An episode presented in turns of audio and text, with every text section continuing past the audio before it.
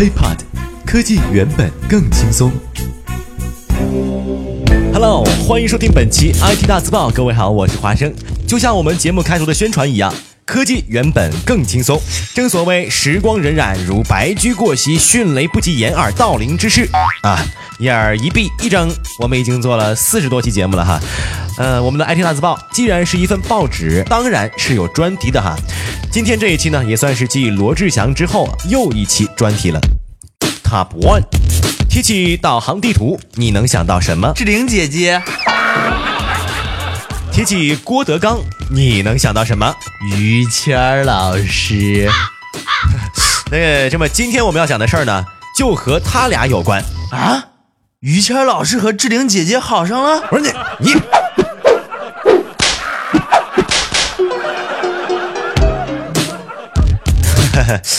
是郭德纲和高德。在一起了，怎么回事呢？今天下午啊，也就是十二月十八号下午，高德宣布与国内著名相声表演艺术家郭德纲达成合作，以郭德纲的专属语音导航的方式为高德地图用户提供服务。这个阿里巴巴集团 UC 移动业务群总裁于永福就在发布会上说了，郭老师的相声一直给大家带来欢乐。那么在移动互联网的时代呢，除了无缝便捷的出行体验之外，也希望与郭老师一起为使用地图的朋友打造快快乐导航的理念。哎呀，其实这个事儿吧也好理解。你看，呃，不管在咱们中国再好的城市，打个比方吧，你比如说香港啊，北上广，就算他们，各位经常收听我们节目，并且在这几个城市居住的这个朋友们呢，你们说有车一族，谁没有被堵到路上过呢？是吧？又有多少人天天因为堵车而变成了路怒症？那么一般呢？大家在堵到路上的时候呢，选择的都是收听广播。那以后呢？前方已经堵死，来听段相声吧。全程六十八点二公里，大约需要一小时十九分，请行驶到桐柏北路，随后向南行驶。咱们严肃点啊！其实呢，这次发布会发布的不仅仅是高德纲，还有一款新品——高德地图公交导航版。那这个其实也是咱们国内第一家针对公交出行用户，你比如说我吧，推出的专业导航地图了。其实像我们这种乘坐公交的人群吧，是出行基数最大的一个群体。你看我们郑州啊，那挤的公交车挤的是吧？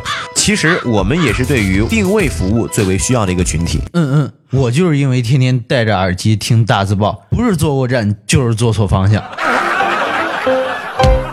因为技术和数据共享的一些因素的限制，咱们就别说公共交通导航一直很难实现吧，就连一些呃公交车司机是吧？如果自己操作失误一下的话，可能也就把下一站报到这一站了，让我白白呢又走了好长一段路。那么今天发布的这一版高德地图呢？针对我们公交用户提供了很多服务，你比如说车站步行引导、线路实时引导、到站换乘的提醒、全程语音导航等等一些细分的功能。妈妈再也不用担心我坐过站了。只是郭德纲老师代言公交导航，这样好吗？这咋了？我老爸有几十亿的财产啊，我还每天坐公交车。我早买车了哟，我都想好了，买车就买公交车。哎，那图什么呀？专门走公交专线不堵。我，专门停公交车站交停车费。等到有人上车，咱告诉他下去，我们这私家车。说到这儿，那么问题就来了：国内地图哪家强？这个呀，真不好说。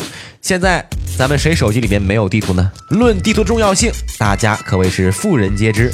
但是可以肯定的是，在咱们国内呢，两大巨头高德和百度都是各有所长。你比如说，呃，百度吧，有着家族式的庞大引擎和口碑。而另一个呢，高德则是有着一些差异的亮点。华生呢，原本以为百度在上一次更新了离线导航功能之后呢，这两大巨头在技术层面呢，可以说已经平分秋色了。那么今天的这个发布会，个人觉得啊，其实是高德呢又找到了两个新的亮点，特别是这个公交导航。要知道哈，我们 IT 大字报在之前播过的未来苹果会出一个内置公交服务功能，在国内呢，至少哈，目前还只是停留在书面上。那么至于效果，如何呢？手头有地图的朋友们，大家可以更新一下新版本啊！我看了一下啊，没多大。郭德纲的语音包啊，大概是十九兆，林志玲二十兆，比志玲姐姐还小一兆呢。啥啥？你说啥？我只听过 B 兆、C 兆，你刚才说志玲姐姐是多少兆来着？OK，如果各位觉得我们的节目很赞的话，请在收听完之后给我们点个赞。另外，也邀请大家关注我们的 HeyPot H E A P O T 新浪微博。每天呢，我们都会推送类似的啊有趣的新闻，寓教于乐。那么本期 IT 大字报就到这里了。关于本期内容的详细文字版本，也欢迎大家关注 HeyPod 微信公众平台。我们下期再见。哎，对了，小芳去哪儿了？IT 大字报不报你怎知道？我们下期再见。轻松爽口，让肌肤再无头屑烦恼。